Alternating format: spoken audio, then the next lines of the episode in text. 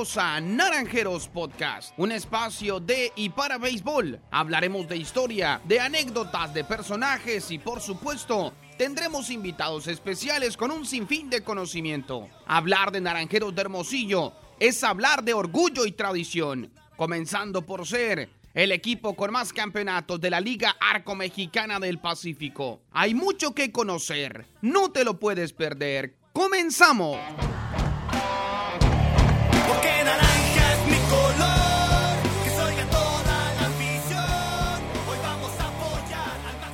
Hola, hola, ¿qué tal? ¿Qué tal? ¿Cómo están amigos de Naranjeros? Amigos, bienvenidos cordialmente a nuestra segunda emisión, a nuestro segundo episodio de Naranjeros Podcast. Yo soy Samuel Favela, el buen Ricardo Hernández. Richard, ¿cómo estás? Qué gusto saludarte. ¿Qué tal Samuel? Un placer estar contigo en esta transmisión con nuestro invitado que ahorita diremos quién, de quién se trata también en esta transmisión de este podcast de Naranjeros Hermosillo. Interesante tema lo que vimos la ocasión anterior y el día de hoy, vaya que será muy muy interesante lo que tendremos con nuestro invitado. Hoy yo solamente le puedo decir al auditorio, antes de saludarlo con gusto, hoy tuvimos que sacar el mantel de gala y ponérselo a la mesa porque hoy tenemos un invitado muy especial a quien le reiteramos en primera instancia el agradecimiento por su tiempo, por estar como siempre lo hace con nosotros, amablemente atendiéndonos para presentar este, esta charla, esta amena entrevista. Esperamos que la disfrute el auditorio. No ocupa mucha presentación. Le apodan el Tigre, es originario de Villahermosa, Tabasco y es Hermosillense adoptivo de también. Además, y es uno de los jugadores favoritos de la afición de los Naranjeros de Hermosillo, el tabasqueño Juan Pablo Rama. Juan Pablo, ¿cómo estás y bienvenido? Excelente Samuel, pues aquí una vez más con ustedes, eh, muy contento por, por la invitación y agradecerles por eso. Y pues ya sabes, aquí estamos disfrutando de unas, bueno, estuvimos en unas largas vacaciones de tres semanas, pero aquí andamos al 100 otra vez. No, no voy a decir cuántas temporadas para que no suene a que ya es un pelotero veterano. ¿Qué, qué lo diga ahorita? suéltate, Que- suéltate, que él papá, no lo diga. Mira, pero- siempre lo he dicho yo, ¿eh? es pelotero con muchas temporadas, pero joven todavía, llegó muy joven. Ahorita más adelante tengo una anécdota que, que comentaremos ahí de cuando, cuando llegó aquí Juan Pablo al equipo, pero la verdad es que es, es que es joven, es joven todavía, pero con- ya con bastante experiencia. Totalmente. Y quiero empezar, eh, nos gustaría que nos platiques un poquito. eh, por supuesto, nosotros te ubicamos como el siempre entregado jugador en el terreno de juego, pero tú, Juan Pablo, dinos, ¿quién es Juan Pablo Ramas? Bueno, Juan Pablo Ramas, ¿en qué, ¿en qué faceta lo quieres conocer? No, tiene muchas facetas, Juan Pablo. Aparte de ser pelotero, pues me gusta ser muy buen amigo. Aparte de crear una buena química en el equipo. Pero fuera de todo, de la pelota, del béisbol, pues me gusta mucho la música. Me gusta, ya casi no bailo porque pues ahorita con la pandemia No- no se puede. No en tu casa. Sí. Pero, pues Juan Pablo Rama es una persona sencilla, humilde, mm, disfruta cada día. Disfruta día, no, no, no me gusta pensar mucho en el futuro, claro, me gusta planearlo, pero me gusta vivir el presente. Vivimos en el presente y, y es lo único que nos corresponde, sobre todo en estos tiempos tan cambiados. Pero dentro de todo, una persona muy divertida. ¿Cómo surge el Juan Pablo Ramas en el béisbol? Es decir, eh, ¿cuándo nace esa pasión por el béisbol? ¿Quién es el responsable? Porque creo que todos los que estamos alrededor del béisbol tenemos un causante. Eh, pu- puedo hablar a título personal, me preguntan aficionados, ¿por qué te gusta el béisbol y no tal deporte? No sé, yo solamente te puedo decir que desde que yo tengo uso de memoria, yo tengo uso de razón, me desvelaba a la 1 o 2 de la mañana en televisión abierta viendo béisbol de grandes ligas con mi papá, escuchando crónicas de radio y fue lo que me enamoró del béisbol. El buen Richard podrá Igual. compartirnos algo. Tú platícanos, eh, Juan Pablo. Pues casi, casi igual, literal. Al principio, fíjate, cuando yo tenía la edad de 5 o 6 años, mis abuelitos me querían este, inculcar el béisbol y hasta me ponían juegos de grandes ligas y yo detestaba eso. Porque pues el primero las caricaturas, la diversión de como todo niño, ¿no? Pero ya después como a los 7, 8, se arrepintieron. sí, la verdad, se arrepintieron porque realmente yo comía, bebía, orinaba y defecaba béisbol. No había algo más importante en mi carrera, en toda, en toda mi vida, que el béisbol. Siempre ha sido béisbol, béisbol, béisbol. Y este, y yo soñaba, siempre soñaba. Fíjate, hay una historia muy bonita cuando estaba muy chiquito. Eh, mi, mi mi abuelita, mi abuelita fue la causante. Muy, este, siempre me apoyó muchísimo.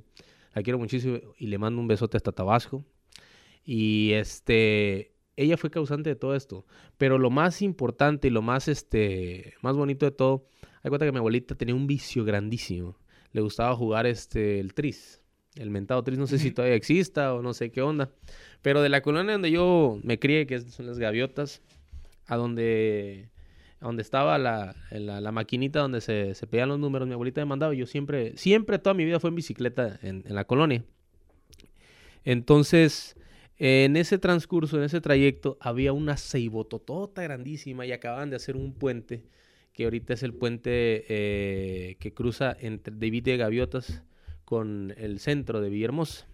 Entonces, abajo de esa ceiba había un chorro, cientas piedritas blancas. Entonces, ¿qué hacía yo? Le robaba las escobas a mis abuelas, a, mis, a mi abuela. Le robaba la escoba y agarraba yo y las partía llegando allá, las cortaba hasta con un serrucho. Lo hacía yo una medida como un bate. Yo decía un 33 y medio, 34, ¿no? Me ponía a batear piedritas. Me inventaba un line-up completo de, de los jugadores de Olmecas de Tabasco porque desconocía yo esta liga. No sabía que existía. Para mí era la Liga Mexicana de Verano, ¿no? Y me paraba, cada bateador me paraba como ellos y todo eso, y todas las piedras la aventaba al río. Pero pues Juan Pablo fue creciendo. Y fue creciendo. Yo tenía que 10 años. Ya cuando tenía 14 años, ya las piedritas llegaban al otro lado del río y varias veces yo creo que sí le pegaba uno que otro carro. Entonces fue cuando, como que ya me veía yo raro, ¿no? Decía, oye, ¿qué ando haciendo aquí yo hablando solo, no? Pero sí, mi pasión fue desde muy chiquito por el béisbol grandísima. Yo creo que no se ha perdido. Al contrario, ha crecido demasiado. Agradecido con Diosito por esta oportunidad porque creo yo que para tener tú, para amar un deporte tienes que amarlo con pasión, quererlo. O sea, tiene que ser algo que, que no haya nada en este mundo que te vuelva más loco que algo que te apasione. ¿A qué, ¿A qué edad te llevaron a jugar alguna liga local ahí? A los ¿Quién siete te años. llevó? A los ¿Siete años? mi abuelita. Yo era, pues, yo creo que antes, más que ahora, muy hiperactivo. Demasiado hiperactivo, inclusive de que, pues, no, no estaba quieto. Entonces, yo me crié con mis abuelos y, pues, ellos tenían una, este, un criterio de criar a los niños, pues, ay, tú tienes que estar aquí en la casa, encerrado. No, hombre, yo era un cuetito. Todo lo un cuete, contrario. un cuete, un cuete. Entonces, cada vez que salía era, no, no paraba. Y haz de cuenta que que, que mis abuelos, pues, oye, pues, ¿qué onda? Pues el béisbol, mi abuelo, mi abuelo jugó, mis tíos jugaron, mi mamá, bueno, mi mamá y mi tía jugaron, fueron más futbolistas. Les gustó el softball en su momento, pero no, no, no hacía a como el béisbol a nosotros, ¿no? Pero mi abuelita fue la que dijo, oye, pues te vamos a llevar. Eh, había, eh, existe todavía el señor, yo creo que ya no entrena niños, se llama el señor Anaya Villatoro, que fue el, el principal este, eh, entrenador que, que, que conocí y, y fue cuando, pues yo siendo zurdito, yo ya jugaba porque nunca había estado en un béisbol organizado infantil, pero si yo, yo jugaba con mi, con mi abuelo, jugaba con mi papá en ese entonces, pues ya sabía yo lo, cómo, cómo se hacía el béisbol. Entonces fue casi, casi, pues entrenar un poquito más, más técnico, ¿no? Y fue la primera vez en el 2000, no, 1997. Tenía siete años yo de, de edad y fue mi abuelita quien me llevó. Pero después se arrepintieron porque después ya no quería salir de ahí. O sea, era... Tenían que llevarte todos los A mí, me días. pasaba, a mí me pasaba esto. Yo veía que había una tormenta gigante de agua. Y yo decía, allá no está lloviendo. y en todo Tabasco, o sea, porque en ese tiempo no, no había celular. Y decía, no, a mí yo estoy seguro que allá no está lloviendo. Y mi abuelo, no, ¿para qué? Si está, mira cómo está. O sea, el agua casi rebasando las banquetas de las calles. Y yo, yo era feliz con ver el estadio. Aunque estuviera hasta el tronco de agua. de las, de las cosas que siempre son eh, curiosas, vemos eh, siempre en, en las diferentes ligas eh, el, el béisbol organizado infantil, hay que decirlo, es muy distinto a lo que es el béisbol profesional en términos de los valores que los niños aprenden, el tema de que muchos, muchos padres de familia canalizan a muchos niños, lo decías tú bien, eh, porque es hiperactivo, porque tal vez no es bueno para relacionarse, por diferentes cosas, el béisbol o el deporte en lo general para la, para la niñez es muy bueno. Pero, ¿cuál es ese momento, Juan Pablo, en donde decir, dejas el béisbol como recreación, como diversión, como entretenimiento? Decir, eh, ¿cómo es ese momento en el que muy probablemente como, como joven, tal vez todavía un poco inmaduro, empiezas a, a tratar de, de- de comprender o de asimilar el, el que el béisbol se puede convertir en, en tu trabajo y además en ese pasatiempo o diversión que fue durante toda tu vida como niño? Eso empezó eh, en el año, eh, tenía yo 14 años. No, 15, 14 años, no. Era mi segundo año, porque eh, tengo entendido, en ese, en ese tiempo se usaba 11, 12, 13, 14, Ujú. 15, 16. A mí me tocó 15, 16. Mi primer año en la 15, 16. eh, eh, tuve un nacional en Mérida, Yucatán. Y Yucatán nunca lo voy a olvidar, ni yo tampoco. fue algo increíble, fue algo increíble. Yo no sabía que tenía talento hasta ese día. Porque nosotros en el regional se jugaba Chiapas, Tabasco, Campeche, Yucatán y Quintana Roo, cinco equipos. Entonces un día descansaba un equipo, pero Yucatán tenía casi cuatro años sin perder un solo juego en ese regional. O sea, pasaba Yucatán y, el, y otro equipo. Pero nosotros, no le- o sea, nadie le puede ganar a Yucatán. Yucatán era invicto. Traía los mejores jugadores. Y en ese, en esos, en ese equipo venía Linder Castro. En ese tiempo era bateador. Y, se, y ahí pichaba. Tremendo. No, no, no. O sea, bateando increíblemente. O sea, era, era increíble.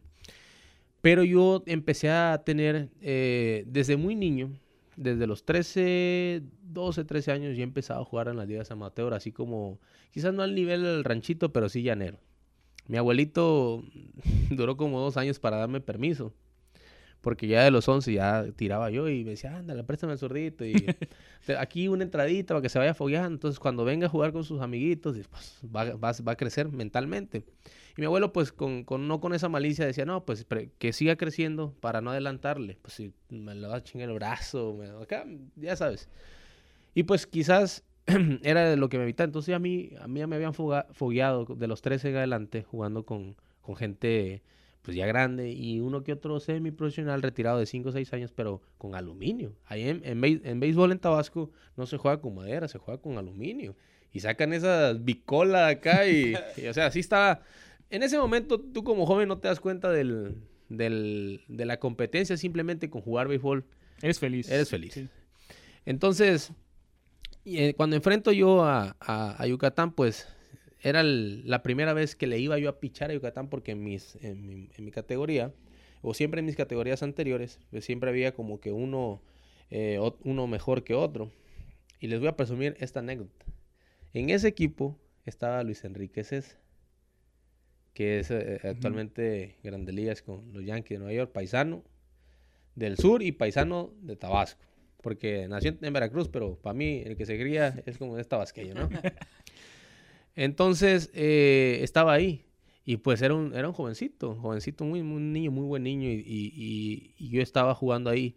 Fíjate cómo son las cosas. Él, cuando terminó el juego me dijo, ¿me puedo tomar una foto contigo? Me dijo.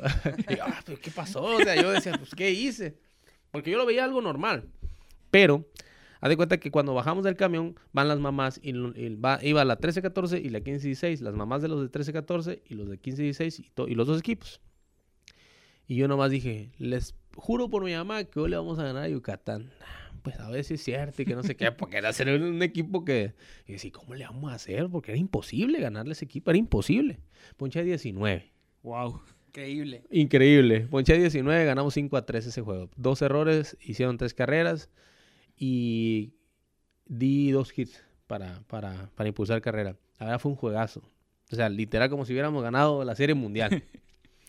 Me llevan de refuerzo para Yucatán, de- de- con Yucatán, porque al final de cuentas no pasó el equipo de nosotros, perdimos el último juego y me llevaron de refuerzo y en el, en el nacional tiro 25 entradas y tiro 25 entradas sin hit ni carrera di una base por bola. Tiré un juego sin hit ni carreras y cinco entradas. Siete entradas, perdón. Fueron. No fueron 25. Fueron siete entradas sin hit ni carreras de un juego de, de, de siete entradas. Y después tiré a Guadalajara cinco entradas más. Sin hit ni carreras.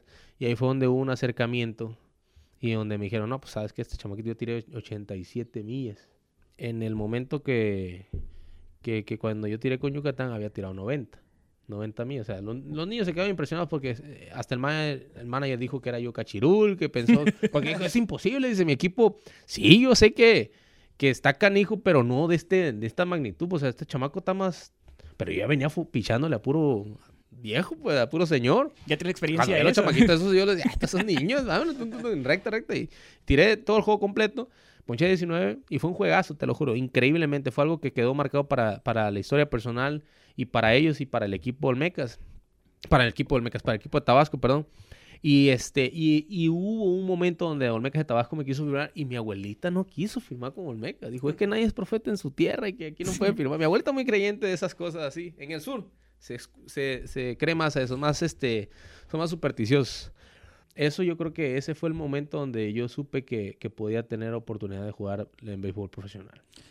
¿Y cómo llegaste al béisbol profesional? ¿Quién se acercó contigo? ¿Quién te firmó? ¿Quién fue el, el- el agente, el scout que te firmó para un El equipo? Lee Sigma, el señor Sigma. Lee Sigman, el señor Lee Sigman, este, me scouteó y me metieron, en ese entonces se, se usaba un draft Para poder tener nivelada la liga mexicana, porque antes era diablos, agarrar a los Sí, mejores sí. y entonces sí había mucho Estaba muy disparejo ahí. Entonces hacían un draft y entonces los mejores van para los peores equipos y los peores a los de estos. Yo no sé qué pasó. No sé si había unos mejores que yo, pero el chiste que caí con diablos. Caí con Diablos Rojos de México.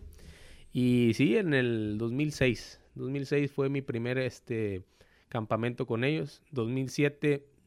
2006, eso fue en marzo. Para agosto ya estaba firmado para los padres de San Diego. Fue algo que ni siquiera sentí. O sea, ¿cómo puede ser? O sea, ¿a poco? Porque no te la crees. O sea, yo no, yo no, yo. ¿a poco sí estoy perrón? O sea, y decía, ah, ¿cómo eres de volado? Y que no sé qué. Pues no, no, no es volado. Simplemente que, porque había mucha raza que no me creía a mi edad. Y pues no me veía tan viejo, pero era un poquito el talento sobresalía de mi edad. Dicen, dicen los que saben de pelota, Juan Pablo, que el béisbol es muy complicado. En términos de, ser un pelotero, no es sencillo. Y hablemos, no es sencillo, porque si, si lo comparamos con los que empiezan en béisbol infantil y los que se logran, es un número muy eh, poco significativo, por llamarlo de esta manera. Llegaste a decir, no soy para esto, esto es muy complicado, porque, pongo en contexto, tener que dejar tu casa, tu gente, tu tierra, las comodidades también, porque es comida de casa, Cariño, más que nada. el cariño de tu gente. ¿Cómo es ese momento en el que te ves fuera de casa, lejos, con la intención de perseguir un sueño? Fíjate, el, ese, ese punto muy importante lo llegué a sentir en el 2007, cuando por primera vez piso tierras en República Dominicana. Yo sabía que República Dominicana existía en el mapa, pero no sabía cómo era el inicio de un jugador en la liga menor más baja, que es la, la Dominican Summer League, la liga de verano en, en Dominicana. El proceso que pasa en ese entonces era 2007, no había pues ahorita ya tienes un complejo para cada equipo. Ahí San Diego rentaba en la pensión de José Rijo. Y pues no había el presupuesto. San Diego no tenía un presupuesto tan grande, pero pues era un equipo de grandes ligas. A mí me tocaron hasta unos spikes de Mike Cameron. en ese entonces, sí, imagínate. O sea, de todo lo que, de todo lo que se guardó de, de- de los antiguos, me puse licras de, de, ¿cómo se llama este? El cerrador grandísimo que le dan- Hoffman. Hoffman. Trevor. Te imaginas, te lo juro que si yo hubiese sabido en ese entonces quién era, yo la hubiese guardado, la hubiese conservado, la regalé ahí a uno de mi colonia. No, pues, eh, Hoffman, quién sabe quién es. Así, no sabía, porque yo, yo jugaba béisbol, pero no sabía de nombres. Sabía de Liga Mexicana de Verano, ahí sí el que me preguntaras, pero Estados Unidos era muy, muy cerrado. Inclusive, yo creo que parte de ese tipo de mente a mí me, me limitó mucho ir a Estados Unidos, de seguir en Estados Unidos, porque yo era más de que, ah, pues yo aquí con lo que sé juego en Liga Mexicana, pero ese es un pensamiento muy mediocre, que después se lo, se los voy a seguir contando ahorita. Dijeron ustedes que tenemos tiempo, Hay tiempo, hay tiempo. conste, ¿eh? Entonces, es difícil, te voy a decir por qué. A mí me tocó el proceso de 12 a 14 peloteros de, de- de- como mexicanos estando en San Diego, en, en República Dominicana. Y no, hombre, pues todos andaban de, todos andaban de novios. Todos andábamos de novio. En ese entonces yo andaba de novio aquí con una muchachita de Sonora. Y ay, hombre. O sea, no hay dinero. Para empezar, te pagan 200 dólares a la quincena. De esos 200 dólares, 100 son para pura llamada. Y los otros 100, pues, parte un gusto. Que era un pica pollo, que es el pollo estilo Kentucky, pero casero en Dominicana, que eso es un hitazo. Riquísimo. Y puedo tener más, más desarrollo que aquí. Aquí no hay nada. Aquí o sea, estamos literal encerrados en una pensión arriba de un cerro y la ciudad ni se veía. Se escuchaba por allá uno que otro gallo, una que otra vaca, pero nosotros eran los únicos días que salíamos, eran los lunes y jugábamos todos los días. Entonces, en ese momento, eh, sí dije, oye, me extraño mi gente, extraño a mi novia, ¿qué, qué me tiene aquí? ¿Qué me depara el destino? Pero había un porqué. Y te voy a decir por qué quizás los dominicanos tengan una, sobresalen por encima de, de no voy a hablar de, del mexicano y del venezolano, del pelotero latino. Y esto, no espero no se tome ofensa ni nada, pero el, el pelotero dominicano sufre demasiado. Que me tocó a mí, o sea, nosotros comíamos feo, o sea, no era una comida bien. Y había do- dos, tres jugadores dominicanos que decían, porque ellos podían irse a su casa. el fin de semana. Y, le decíamos, Rumi, ¿y, por qué no te vas? Es que yo como mejor aquí que en mi casa. En mi casa no hay para comer. Una, un kilo de arroz no da para todos. Entonces yo prefiero comer aquí para agarrar más libras y estar más fuerte. Entonces yo decía, wow, si él está aquí, hay un porqué. Y entonces desde ahí empecé a tomar la, la mente positiva de ellos y decía, oye, pues si él puede, yo también. Yo sé que el esfuerzo, entonces hay que empezar a valorar. Yo sí, mamá, te extraño, pero pues es un sueño. Y no todos los sueños son de color de rosa. Ojalá, gracias a Dios hay unos que se cumplen y qué chulada. Que Dios los bendiga y los felicito. Pero hay otros sueños que, se, que cuestan muchísimo trabajo. Y es el sueño, uno de los sueños más difíciles es ser pelotero. Dios escribe correcto en renglones turbios. Hay algo que a veces no se menciona mucho, eh, no, no le da el mérito o, o no se le reconoce como se debe o como se merece a quien también es parte de esos logros. Has mencionado por lo menos unas seis o siete veces a tu familia. Sí. Sí. Es decir, estamos hablando de que qué papel han jugado esas personas que en casa han sido ese soporte para ti. No, hombre, mi- mis abuelos han sido, ah, sí, hasta llorar, fíjate, yo soy así muy chillón. Pero hay cosas muy grandes, siempre hay que saber agradecer a quien eh, estuvo y ha estado siempre, a pesar, porque no nada más, o sea, siempre hay que aprender en las caídas. Y Juan Pablo Ramas ha caído cuatro veces y se ha levantado y ha demostrado. Y siempre los que están siempre ahí conmigo, los que nunca me han dejado de apoyar, inclusive hasta en playoff, son mis abuelos. Cuando yo les marco así que, ¿cómo me vieron? Sí, me vieron, ¿cómo me vieron? Oye, no caigas en las manos de nadie que te esté gritando o, en malos chismes o en malas palabras o lo que digan de ti, eso que te importe un bledo. Tú ponte perrón. No caigas en los juegos de otras personas. Fíjate, mis abuelos ponen mucha atención. Y yo me acuerdo que mi abuelito me aconsejaba hasta un nivel de, de pelota, pero hay un momento donde me decía, oye, yo sé que tú sabes más que yo de béisbol en estos momentos, pero no te confíes y que no sé qué. Creo que mis abuelos. He tenido en el camino muchas personas que me han ayudado y puedo agradecer a mis abuelos, a mi mamá también, a mis amigos, a Juan José, a mi roomie Juan José en los últimos años, desde que fue algo muy chusco, ¿eh? Cuando, la- cuando lo conocí, que también te lo puedo contar, que es un fiel seguidor de los naranjeros, inclusive vino a- hasta aquí, hasta las oficinas. Nos de- tocó conocerlo. les tocó conocer, es un amigazo, de verdad, un amigazo que, que, ha entregado el corazón al béisbol. Él llegó sin saber jugar béisbol. Su papá, su familia es legendaria en el béisbol. Pero sí le agradezco muchísimo porque ha sido un, verdadero amigo. Le agradezco también a muchos, a muchos jugadores y mucho también a un coach en especial. Bueno, son dos. Primero que nada, Elmer Descens y Ricardo Solís. No tengo palabras para agradecerle a Ricardo Solís lo mucho que me ha ayudado. Inclusive cuando he caído en, el mismo equipo que, pues, oye, ¿sabes qué? Pues a veces uno sale eh, y pasa y llegas y caes a una zona de confort. Te pagan bien, tienes talento y se te olvida trabajar. Se te olvida lo que realmente es importante del béisbol y que ningún pelotero que le haya pasado esto me diga que esto no es cierto. Que no lo digamos es otra cosa. Porque los placeres de tener un buen trabajo y de un buen nivel, pues a veces te hace como que sobrado, pero nunca perder el piso. Y Ricardo Solís, también sabes a quién agradezco muchísimo, a, a Luis Alfonso García. Luis Alfonso García fue una de las personas que más me aconsejó en sus últimos años de carrera. Y fue algo muy importante porque eso no se me olvida. Son consejos que te dejan impregnados así y que dices tú, wow, es realmente la que, lo que la gente no ve, pero lo que uno tiene que demostrarle a su afición. Porque al final de cuentas, ellos pagan un boleto y no sabes el esfuerzo que hacen para agarrar desde allá, desde- yo, yo, o sea, yo vivo hasta allá en las lomas y venir para acá, para venir a ver un juego, tenemos que dar el 100%. Entonces aprendes eso. Y es como aprendes a valorar. Cuando, di- yo tengo un dicho que, que es en, el- hoy lo dije en la mañana y lo voy a decir otra vez, es en la adversidad y en la necesidad donde se forja la capacidad. Entonces tú a veces tienes que tocar fondo para ser grande, para ser fuerte y para no volver a caer. Entonces, he prometido a Diosito muchas veces que voy a cambiar, me he prometido a mí, me he fallado, me, le he prometido hasta a gente que me cree y, he y, o sea, simplemente no lo he cumplido. Pero he aprendido a valorar todas esas cosas y siempre he sido agradecido con todo el mundo, con toda la gente, inclusive hasta el que no hay- hasta el que haya criticado se le agradece porque de eso se aprende también.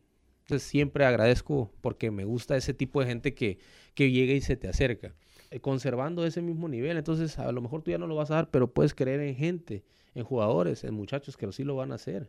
Entonces yo tuve la oportunidad de que peloteros me ayudaron mucho y me aconsejaron mucho, pero también me tuve la oportunidad de peloteros que nunca creyeron en, en mí, porque a lo mejor era su cuñita. Pero está bien, es normal, es competencias, compite- compites con todo el mundo, hasta con tu, mismo equipo. Pero cuando ya se empieza la temporada, es un equipo. Entonces, de una u otra manera, yo tengo esa filosofía de ayudarnos. De una u otra manera, sea, si no puedo pichando, pues decir palabras, gritar lo más que se pueda para animar. O, ¿sabes qué? Vente para acá, pues no. A mí me pasa mucho con los catches. A veces, pues no batea el catcher. Y le dije, y yo estoy pichando, entonces, ay, si no batió, si no bateaste, le pues entonces no dejes tú tampoco que ellos bateen. entonces, Oye, esa es muy muy buena. buena, sí. eso es cambiar, cambiar el, el este, el, ¿cómo se llama? La- el, el pensamiento del, del catcher que a lo mejor ah, viene todo aguitado porque aparte tiene que llevar un juego. Y le dijo, ah, pues si tú no estás bateando, no dejes tampoco que ellos bateen. Ata- estás atrás de home y sabes perfectamente que pueden batear. Estás tocando un punto para el que quería llegar, lo estás tocando de manera indirecta, pero eh, hemos hablado de un Juan Pablo Ramas en, en sus facetas de lograr cosas, de, de llegar y de trascender y de convertirse en una figura importante, que es lo que nos ha estado compartiendo en el, en el béisbol y el aprender de figuras eh, importantes. Mencionó tres nombres, personajes del béisbol que hoy en día, mencionabas inicialmente a Elmer Descens, no necesita mucho cartel de presentación, además de que es orgullosamente hermosillense y naranjero hasta El los huesos. Cañas. Jugó en grandes ligas. No cualquiera llega a jugar grandes ligas. Y, que bast- bastantes años además. Y sí. además, mencionaste a Luis Alfonso García, un elemento histórico de la pelota invernal mexicana y de los naranjeros de Hermosillo. Y mencionaste al zurdo Ricardo Solís. Pa- Para que volvamos a ver a otro zurdo de esas características, Es increíble. eh, solamente hago, hago esa pausa y estás mencionando algo importante, Juan Pablo, y, y quiero, quiero tocar ese tema. Eres un pelotero líder, nos está quedando sumamente claro. Eh, e- esa parte en donde te toca hoy en día a ti formar parte de un equipo plagado de jóvenes. ¿Cómo es esa parte para ti de, de decir, sí, soy el hombre que en el terreno tiene que aportar cuando le toca lanzar, pero cuando no? Porque lo hemos visto. Cuando no, eres de los elementos que, que alza la voz. ¿Es algo que, que es natural tuyo o es algo que tú te has, te has propuesto hacer en la vida? Fíjate, cuando yo empecé en, el béisbol, había veteranos este, por encima de uno y, y existía una jerarquía que poco a poco se ha perdido porque el béisbol cambia, para bien o para mal, pero más para bien. En ese tiempo no podías hace- hacer eso porque decías, chamaco, este, ¿qué- qué?". O sea, déjanos hacer nuestro trabajo porque ellos eran profesionales y venían de un antaño y de otra jerarquía que pasó más pesada. Entonces, eh, hasta que un día dije, ¿sabes qué? Estoy cansado de no decir lo que siento y sobre todo, pues si puedo apoyar, gritar y sentir la pasión. Este deporte, quizás otros no sé, pero este deporte se juega con pasión, con mucha inteligencia, pero también algo muy importante y que esto no puede pasar desapercibido, de jugar con el corazón. ¿Por qué? Porque, ¿por qué? Porque por el, con el corazón. Porque esto no nos va a durar toda la vida. Esto va a durar, depende de lo que tú trabajes. Esto no te va a durar 30 años, es imposible. Son, quedan contados con los dedos las personas que han podido tener, han tenido la oportunidad de jugar 30 años en este deporte. Pues si te va bien 10, 14 años, estás por ahí, hiciste un- una buena carrera. Y a lo mejor a veces juegan 14 años y, y no hicieron buena carrera, pero estuvieron ahí. Por eso es que se juega con el corazón. Y a mí me pasó un caso hace 2019 eh, me pasó, por eso fue cuando yo dije, ¿sabes qué? Ahí estuvo, yo, yo voy a disfrutar y, y en lo que pueda ayudar, adelante. Yo me separé hasta de mi mujer, y esto nadie lo sabe, ¿eh? por irme a entrenar a Tabasco. Porque había unas personas que decían que nadie es profeta en su tierra, y que yo era un pitcher quemado, y que si Diablos me había soltado era por, porque ya no servía. Una semana antes de eso, me cambian de Diablos a Oaxaca y esas mismas personas dijeron, ¡ay, este era el momento preciso para agarrar a Tabasco! Y una semana después me cambian para Olmecas y me dijeron que no servía para nada. No me dolió mucho, pero sí me castró. Entonces dije, a ese tipo de gente es a la que hay que demostrarle de qué estoy hecho. Y si es cierto, ya usé de mi talento, ahora necesito devolverle al béisbol lo que tanto me ha regalado.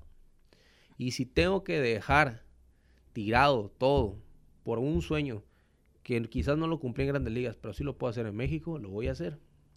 En ese momento, los únicos que me apoyaron fue mi familia. Pues estaban contentísimos. Es más, yo te voy a decir, y te apuesto lo que quieras, que hasta mi familia no estuvo de acuerdo cuando me cambiaron para Tabasco. Porque no querían verme en un equipo así. En un equipo débil, en un equipo donde no llega la afición. Y yo cuando llegué a Tabasco, el único propósito grande es que ese tipo de retos son los que a mí me gustan. Porque es cuando compites, cuando ves el béisbol de otra manera, de donde vienes, de Diablos Rojos, que es todo brilla. Y cuando lo ves del lado de Tabasco, créeme, no es igual.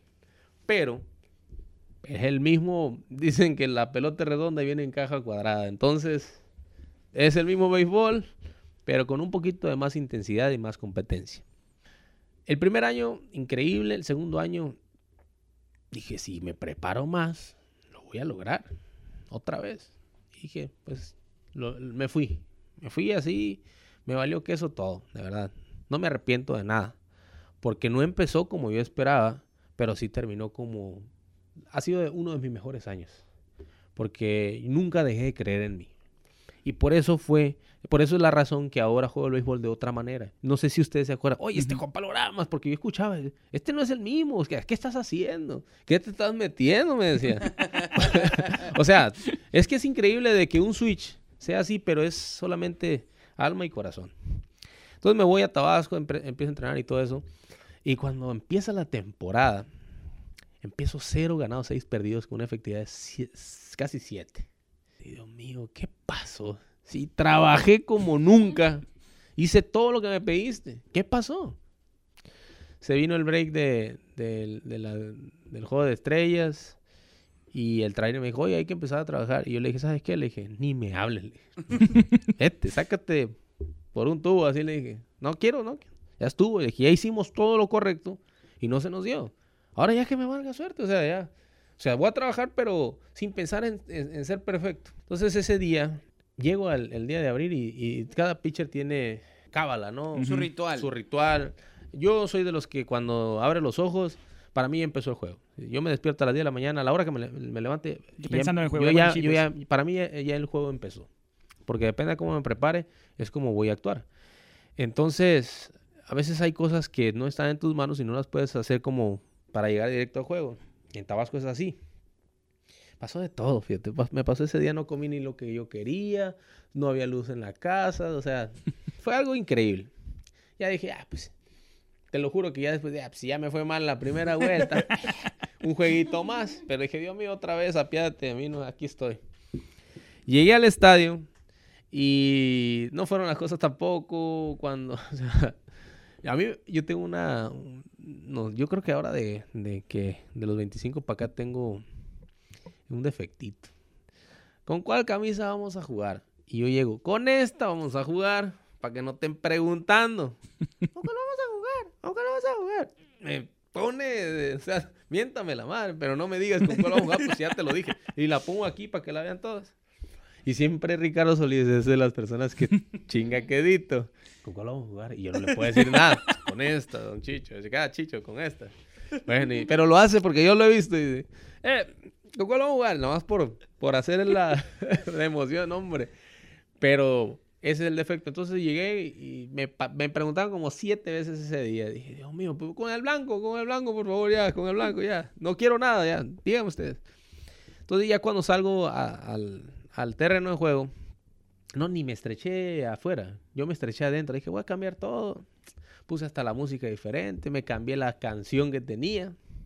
Le dije yo así, Dios mío, si tú existes, porque así realmente, o sea, realmente, perdón, no, yo siempre he sido creyente de, Diosito y del ser católico, pero ese día como que estaba yo ya en un momento muy desesperante. Si tú existes, quiero que me mandes una señal.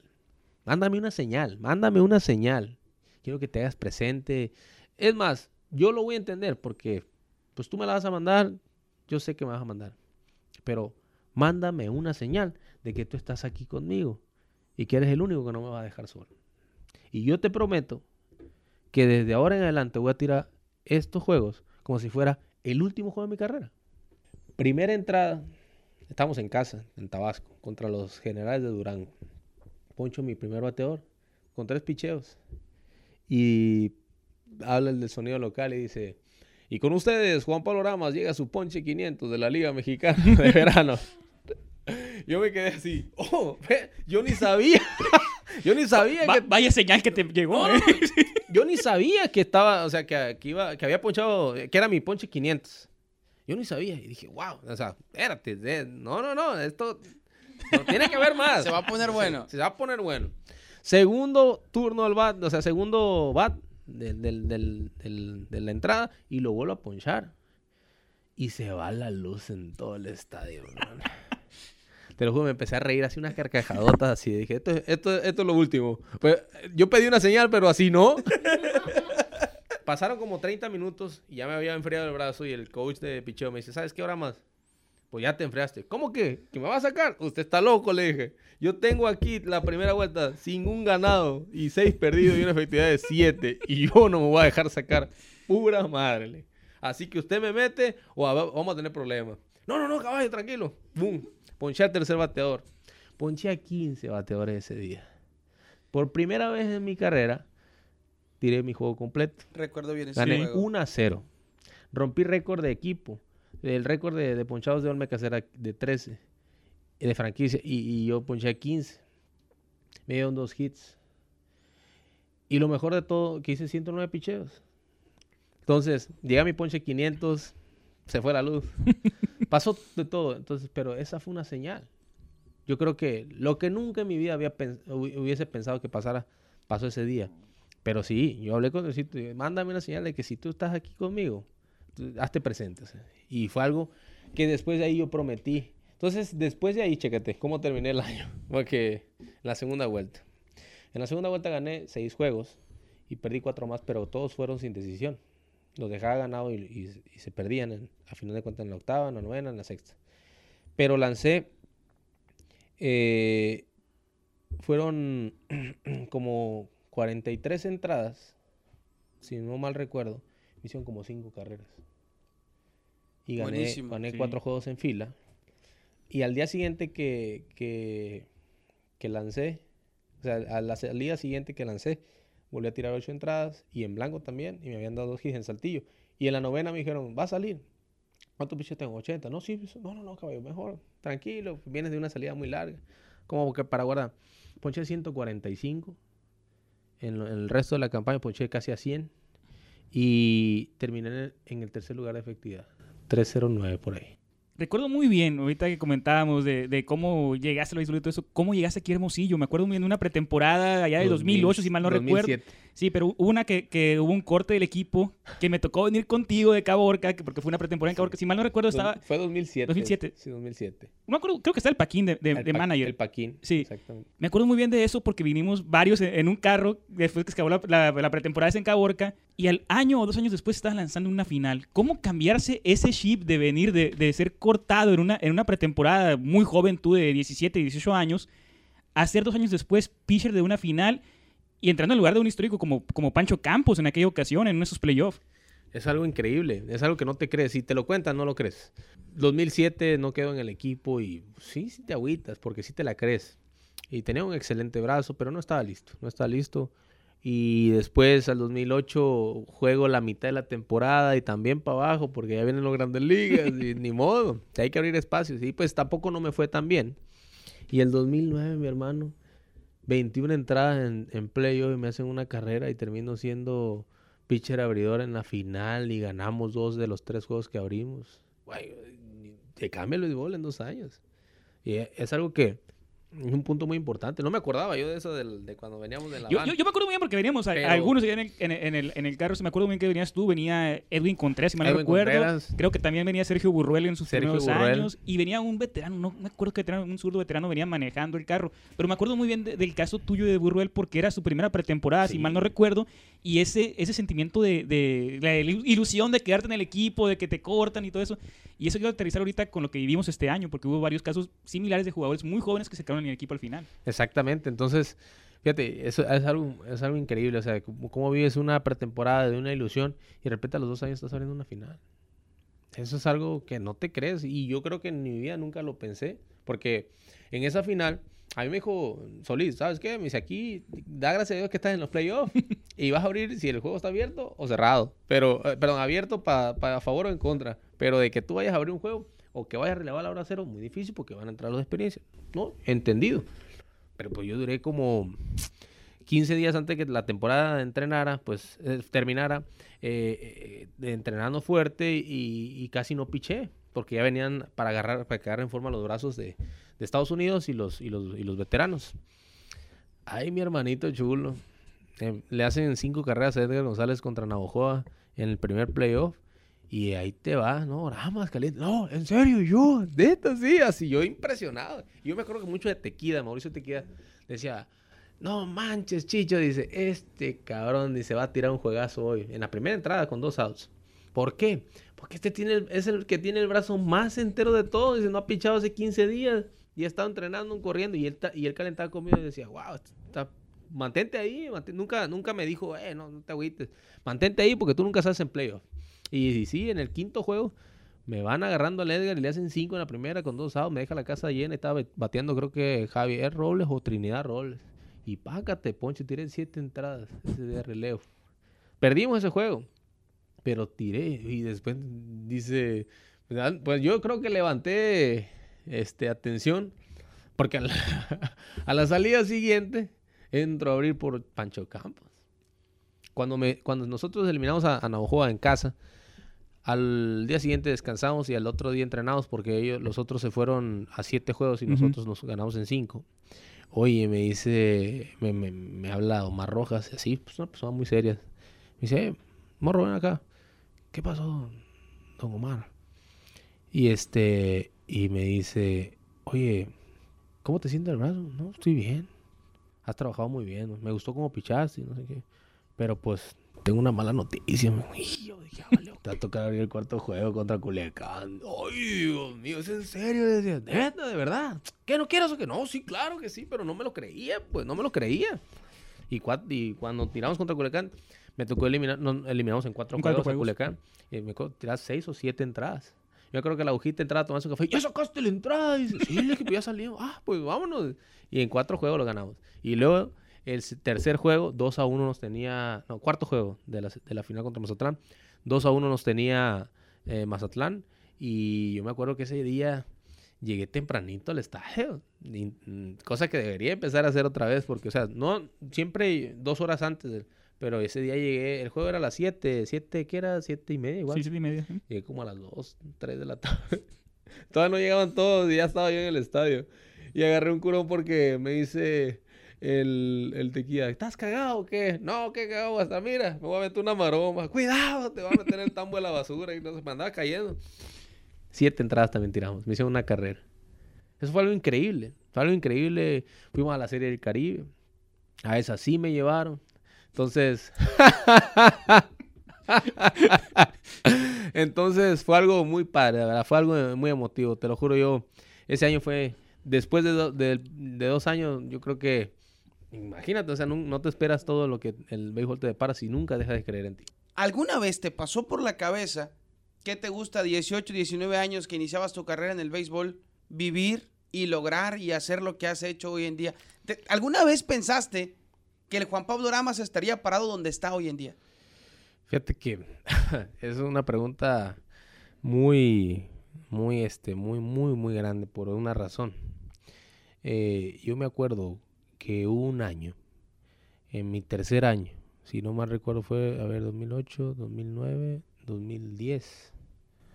eh, tuve la oportunidad de, saludar al, ingeniero masón y acercarme, tener un poco más cercanía. Y yo me acuerdo que eh, me dijo, eh, ¿cómo te sientes? Y, y yo le dije, es que yo nada más quiero jugar con este equipo. Le dije, yo no quiero jugar con ningún otro equipo en otra liga. Y yo sé que en su momento, pues todo mundo tiene un proceso. Pero les voy a decir esto. Yo pura madre me voy a dejar sacar de este equipo por mal nivel. Por trabajo no vamos a saltar. Sí, al menos que yo tumbe un espectacular o haga una tontería así, me voy a salir. Pero yo voy a hacer lo que sé dentro de mis manos para estar al nivel que estoy para seguir unos ocho y, y si puedes mm, asegurar mi retiro aquí. Porque yo se lo prometí, yo le dije que yo quería jugar aquí. Y que si lo pensé, sí, sí lo pensé, porque ese año precisamente me cambió mucho el, el destino que me paraba. Yo estaba muy seguro de que probablemente en Estados Unidos iba a hacer mucha carrera, pero yo siempre que iba a Estados Unidos yo soñaba con regresar a Hermosillo. A mí me mataba eso, o sea, yo era de que siempre naranjeros, donde quiera que vayan. No existía para mí otro equipo más que los Padres de San Diego y en ese momento, pero Naranjeros era como que donde yo, yo me acuerdo que decía, ¿por qué fregados? Digo yo, no tiro como tiro allá en, en Naranjeros y por qué en Naranjeros no tiro como tiro en Estados Unidos, o sea, todo se, todo se me cambiaba. Pero pues todo lleva un proceso y un esfuerzo, entonces sí, la verdad yo sí te lo digo, yo puedo decir ahorita yo, yo he visto muchas cosas en este equipo y en todos los equipos, entonces yo digo, con esto que hicimos en estos últimos tres años, yo creo que si nos mantenemos en ese margen y hacemos un poquito más, nosotros vamos a asegurar muchos años en Naranjeros. Claro, se aceptan todo tipo de decisiones, pero yo considero que si uno está perrón y mantiene ese nivel, muy, muy difícil salgas de un equipo. Son 13 temporadas, Ricardo, Juan Pablo, la- las del zurdo, Juan Pablo Ramas, con los naranjeros de Hermosillo ya cumplidas. Sin duda alguna, eh, la afición tiene un clic muy especial contigo, no solamente por, por eh, verte cada año enfundado en el uniforme del Naranjeros, por, por esa entrega, por esa, tú, tú lo has hablado durante la charla, pero en el terreno se ve, si lo observamos nosotros desde el tercer nivel del, es- de- de- del, del parque, la afición que está en la grada, esa pasión con la que tú saltas al terreno a defender los colores de este equipo y quiero llegar a esto. Eh, te toca hacia la, la remembranza, Ricardo, hace un momento de esa primer pretemporada tuya, de ese cómo llegar a Hermosillo. Tú lo dijiste al, al inicio de la charla, no conocías la Liga Mexicana del Pacífico. ¿Cómo es ese momento en el que llegas a este béisbol, te pones por primera vez el uniforme de Naranjeros de Hermosillo y hoy haces un recuento de que han pasado 13 temporadas y eres una, lo tengo que decir como es, ¿eh? eres una figura de esta organización. Bueno, al principio no pensé porque había mucho nivel aquí, demasiado. En ese tiempo era el, los bombarderos del Choyal, me tocó un pedazo de ellos y wow, yo decía, eso es increíble. Pero cuando eh, todo equipo tiene un proceso de cambios, pues tienen que retirar algunos peloteros, otros se van haciendo viejos, como tarde o temprano me va a llegar a mí también. Ahora nos toca otra faceta, te lo juro, es algo increíble. Yo sé que hay que tener paciencia y más que nadie la directiva de Naranjero lo sabe. Este equipo va a dar mucho que hablar y lo hizo este año, a pesar de una temporada tan difícil. Que jugamos con mexicanos, tuvimos tres extranjeros llegamos a la final. Los muchachos se rompieron el lomo, dirán en Tabasco el cajón de pan, por todo lo que hicieron. Era, era ver increíblemente. Yo creo que disfruté más esta temporada porque había. No había nada de distracciones, simplemente enfocarte al béisbol, a lo que realmente disfrutar cada jugada. Y sobre todo porque no habíamos jugado en verano, no había nadie, entonces no había nada que hacer más que esta temporada. Entonces fue algo a que hasta yo creo que le agradezco a Diosito por eso, porque por darnos de perdida un, un pedacito del béisbol que tena- estábamos acostumbrados, pero el mejor béisbol de México, sin lugar a dudas. Lo has dicho tú, Entonces, ¿eh? No lo dijimos conste. nosotros. Entonces, el mejor béisbol de México. Lo puedo decir y, y el que me diga que me diga lo contrario, de que si no estoy equivocado. Totalmente. ¿Por qué? Porque yo lo platicaba mucho y no es por lamber ni andar este acá barriéndote como escoba vieja, no. Esta organización tengo 13 años aquí y yo nunca he tenido uno en ninguno en ninguna de las gentes de la oficina en cuanto yo he necesitado por cualquier otra cosa dentro y fuera del terreno.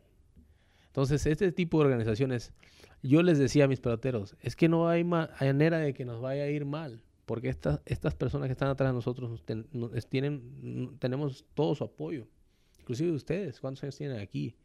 ¿Cuánto le han batallado y cuánto eh, han, han hecho lo mejor por salir adelante en lo que ustedes se proponen? Entonces, esto es una organización increíble. Y puedo decir también que puede ser la mejor de, de- de México y la mejor del Pacífico por dos razones muy importantes. Son unas personas que son seres humanos y sobre todo que apoyan y su principal objetivo es el pelotero. Por encima de todo, siempre el pelotero. Entonces, quien haya estado aquí, yo te lo puedo apostar, que no hay, cuando salió no quiso salir de aquí. Naranjeros de Hermosillo le ha demostrado a cada pelotero que ha pasado por aquí quién es, quién es, esta organización, porque son personas muy, son seres humanos y sobre todo que siempre ponen por encima de todo al pelotero, siempre el pelotero por encima de todo. Entonces dime tú, con estos jóvenes, con esta hambre, ¿cómo no vamos a querer darle un campeonato a nuestra afición? Sobre todo estos aficionados que en peores años que hemos tenido nunca nos han dejado abajo, nunca nos han dejado botados. Yo te lo juro, cuando subo ahí, los extrañé muchísimo esta temporada, porque no es, no es fácil ver a, a todas las personas que también se nos fueron en aquellos tiempos de el charalero, el, el- el don Chava que venía en silla de ruedas siempre nos Sí. regalaba chicos, muchas personas emblemáticas en este equipo, pero vienen otros nuevos aficionados. Y como decían los nuevos naranjeritos, entonces yo me siento muy orgulloso en ese aspecto. Y no es por lambe, porque no me gusta andar haciendo eso, casi no lo hago. Pero en un momento como este, en una temporada como esta, yo creo que hay que reconocer el trabajo que hizo la organización por nosotros. Y ustedes también, que estuvieron siempre ahí a pesar de todo. Para que un equipo sea campeón, si se los voy a decir así, no nada más necesitamos muy buenos peloteros. Necesitamos muy buena directiva. Y necesitamos muy buen corazón para que todo en conjunto se vaya. Entonces esto es desde raíz. Y la verdad, yo no me puedo quejar. Porque de esos 17 me han tocado dos. Y el, el que no me tocó fue porque no me dejaron de San Diego, porque me hicieron Forimen. Entonces, este cambio de naranjero, ah, yo sé que como cualquier aficionado, en esos momentos, mira, 67, 62, 64, cada cuatro años, cada tres años, es desesperante. Pero pasamos un proceso de no playoff, pasamos un proceso de primera faceta de playoff, ahora llegamos a la final. Entonces, ¿qué quiere decir eso?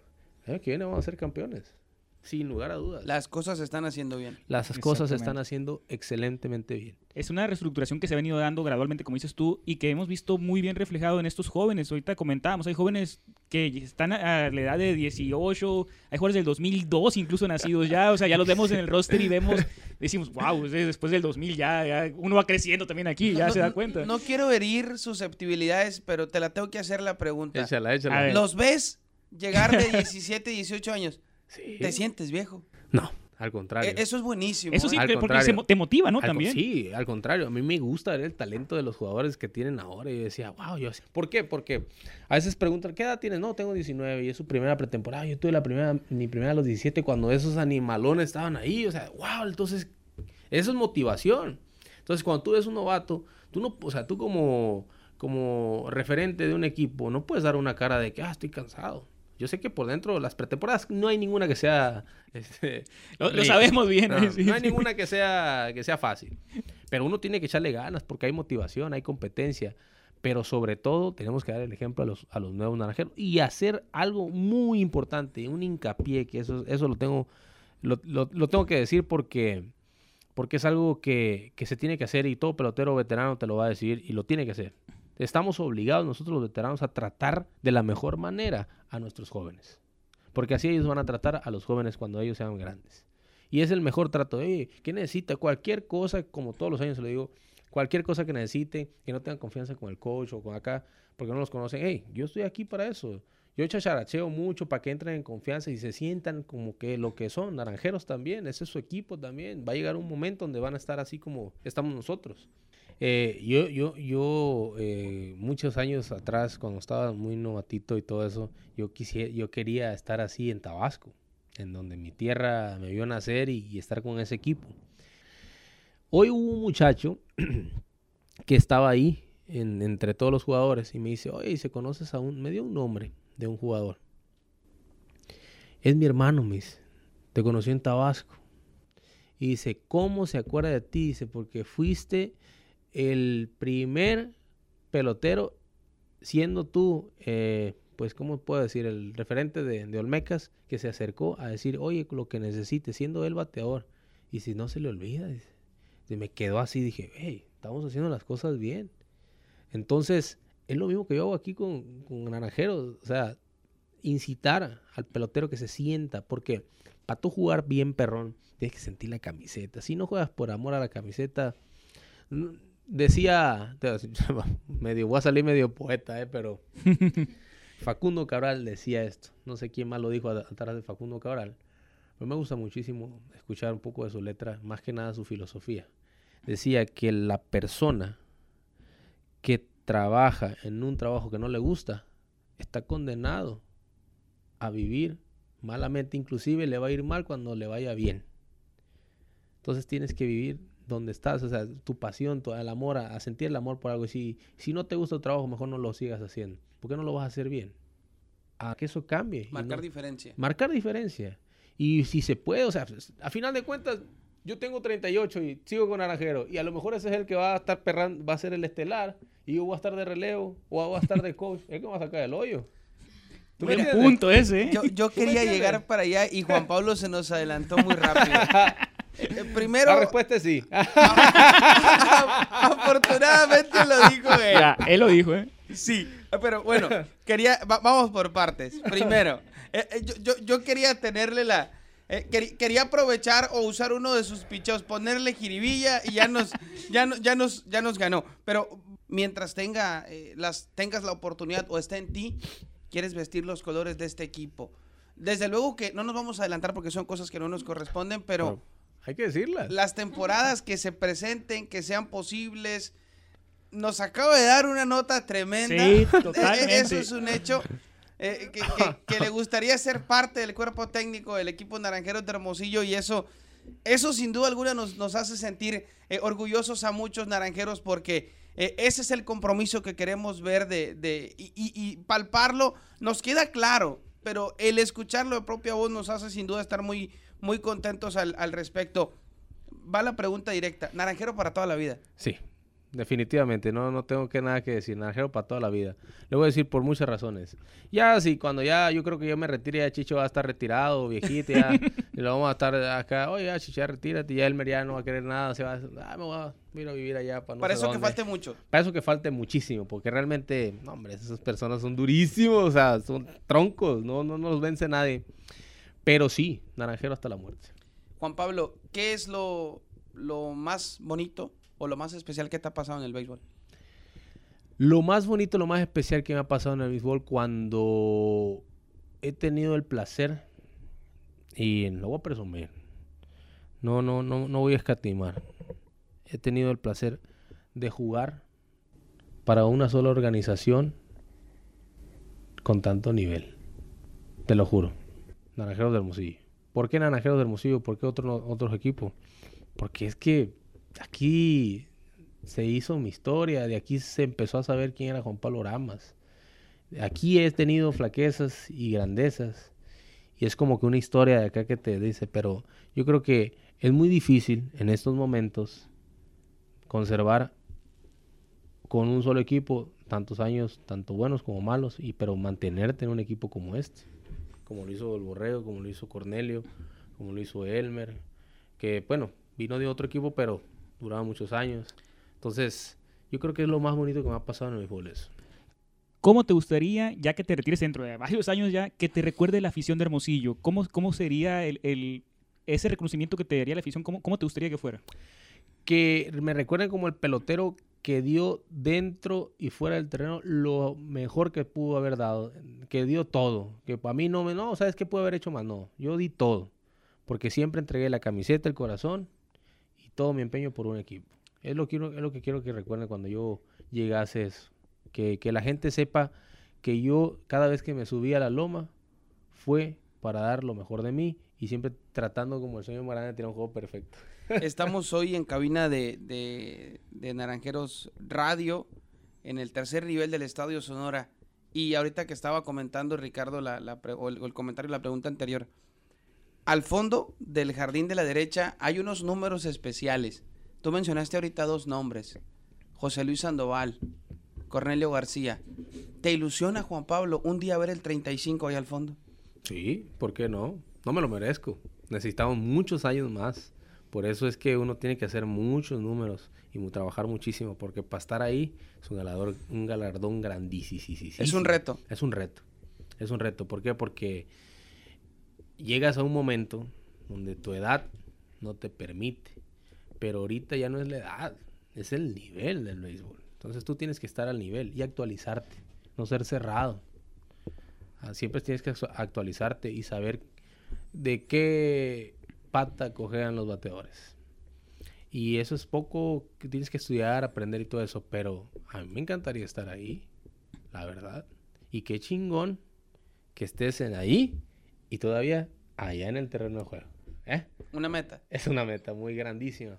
A largo plazo. Esa, esa es como cuando guardas un dinero y que se vaya haciendo grande. ¿Entiendes? La, la- la charla ha estado por demás atractiva, por demás este, interesante. Estoy 100% seguro, lo estamos Ricardo, de que el, aficionado, que las personas sean o no aficionados naranjeros, porque nos ha tocado ver, ¿eh? más de un aficionado de propia voz lo he escuchado. Yo quisiera un pelotero de ese tamaño en mi equipo. Que, sienta los colores como lo siente él. Eh, eh, es un orgullo de verdad. Juan Pablo, ha sido, tengo que decirlo, una charla formidable, que tenemos que agradecerte muchísimo, pero no la podemos finalizar, Juan Pablo. Hoy tienes la oportunidad de decirle algo a ese aficionado que durante, ¿qué te gusta? 5, 6, 10, 15 años, ha pagado un boleto para venir al parque de pelota Otrora Héctor Espino, hoy día el Estadio Sonora, a ese aficionado que que tal vez ya le puso el 35 en su espalda porque eres su, eres su pelotero favorito. Hoy tú que tienes esa oportunidad de expresarte a ellos porque nos van a estar escuchando, ¿tú qué le dices a ese aficionado naranjero? Tengo que decirle gracias. Gracias por, por tenernos tanta paciencia, porque el verdadero aficionado entiende y sabe perfectamente que esta derrota de la serie final nos supo mucho a victoria. Nos supo muchísimo a victoria. Y yo sé que muchas gentes estuvieron en sus casas viendo mi juego, los juegos de todos los compañeros, los, todos los juegos de la, de la serie final, que, que a lo mejor algunos nos pensaron que, que, casi les ganamos a un equipo tan experimentado como el Tomateos de Culiacán. A mí me supo muchísimo a victoria ese, esa, esa final, esta final que, que perdimos. ¿Por qué? Porque yo sé el proceso que hemos pasado, la temporada tan difícil, los playoffs que veníamos jugando y realmente este año dio mucho que hablar de nuestro equipo, de nuestros jóvenes. El año que viene vamos a hacer un mejor papel porque tenemos todo. Pero a ese aficionado, yo le digo que vaya abordando su camisa 35 porque se va a sentir más orgulloso que nunca el año que viene. O bueno, en unos meses. Yo nunca le digo el año que viene porque esta liga siempre termina en un año y empieza en otro y en ese mismo año arranca. Entonces nos vemos este año con muchas más cosas. Pero yo estoy agradecido con ellos. Más, más que nada decirle gracias porque a pesar de que no estuvieron aquí, siempre estuvieron pendientes de nosotros. Sabemos, Juan Pablo, y, y creo que es parte también de lo que hemos platicado y de lo que representa para ti este uniforme, esta organización. Vives en Hermosillo, Sí. tienes casa en Hermosillo. Sí, aquí estoy en Hermosillo. Decidí quedarme este año. Ya, La-. Después de 13 años. La, la- la afición debe estar muy contenta. No, no, no, no nos resta más, Ricardo. La verdad tengo que decir algo. Yo Adelante. soy de Tabasco, pero se enoje quien se enoje. A mí me gusta muchísimo Hermosillo por muchas cosas. Yo viví estos... Mira, fíjate. Yo cuando, em- cuando empecé con, con Naranjeros, pues yo no tenía la posibilidad de tener un carro ni cobrar tanto. Oye, yo rolaba en todos esos camiones. el Héctor Espiro era el centro de, de... Para mí era el centro de la ciudad. Yo sabía que existía el centro, que existía Progreso, existía Quiroga, pero a mí el centro de la ciudad era Hermosillo y el La Ley Zaguar y el Hotel San Ángel. O sea, para mí eso. Entonces yo rolé muchísimo en camiones. En camiones de, iba mucho a la ley 57, iba mucho a San Pedro, que tenía amigos aquí que me invitaban muchísimo. Este, a mí me encanta Hermosillo. Y eso que lo sepa la gente, a mí yo amo Hermosillo por todas las cosas que tiene. Por su gente, por su comida, por su béisbol. Y pues porque aquí es donde pude juntar tres cosas que muy, que muy pocos peloteros pueden juntar. Familia, trabajo y amor. Cerrar con un colofón perfecto este, este, este podcast. No podíamos cerrar de una mejor manera. Juan Pablo, lo tengo que decir, a nombre de toda la afición, gracias por lo que ha sido Juan Pablo Ramas para los Naranjeros de Hermosillo y a nombre de este equipo de trabajo, de todo el equipo de comunicación de Naranjeros de Hermosillo, gracias siempre por tu disposición, por tu tiempo y por esta amena charla. No, gracias a ustedes por siempre tomarme en cuenta y ya saben que cuentan conmigo para cualquier charla. Los podemos contar 50 mil veces. Yo creo que podemos estar aquí cinco horas platicando de pelota y de todo lo que sabemos. Y ahora agradecerle a todos, a la afición, a toda la directiva y que el año que viene, que bueno, en la temporada que viene, eh, vamos a dar algo mejor. Nos vamos, Ricardo, nos vamos. Así es, Samuel, en una próxima emisión de este podcast con más información, agradeciendo a Juan Pablo Ramas y por supuesto a título personal, yo sí veo el número de Juan Pablo retirado ya dentro de algún tiempo. Yo, yo también pienso que sí. Ojalá que nos toque estar para ese Así entonces es. 10 años también. más. Eh, Los que, los que sean los que sean. Sean 10, sean 5, sean 20, pero que sean. Y, y que te toque eso que, que mencionabas, Sí. estar en el Hay campo. que causar algo, mira, hay que hacer de, de aquí hasta que tenga 40 años los mejores números para que al año siguiente que me retire, ahí está tu número. Ahí está ya. tu número ya. Sí, porque para esperar ya hasta los 50 está muy difícil, ¿no? Ojalá que así sea. Bueno, amigos, no nos resta más que antes de irnos reiterarles la invitación para que no dejen de estar pendientes de nuestras diferentes redes sociales y vías de comunicación a través de las cuales Naranjeros de Hermosillo está cercano a sus aficionados a través de nuestra cuenta de Facebook, a través de nuestra cuenta de Twitter, a través de nuestra cuenta de Instagram, a través de nuestro canal de YouTube. Todos están disponibles a través de Naranjeros Radio y ahora con esta nuestra segunda emisión de Naranjeros Podcast. Los esperamos dentro de 15 días más para que estén pendientes de este espacio y esperamos tener otro buen programa, esperamos tener Si otro quieren, vuelvo a venir, invitado. bueno, ya lo Ah, dijo ya, para decirle también a la afición. Nos vemos pronto por ahí en esas ligas de, de aquí Hermosillo, ¿eh? Ah, lo voy a decir, lo voy a decir. Bueno, ahí No. está. Ahí está ya, ¿eh? Bueno, Primicia. es, un- Primicia. es una primicia. Nos vamos, amigos. Gracias por haber estado con nosotros. Pásenla muy bien. Hasta la próxima.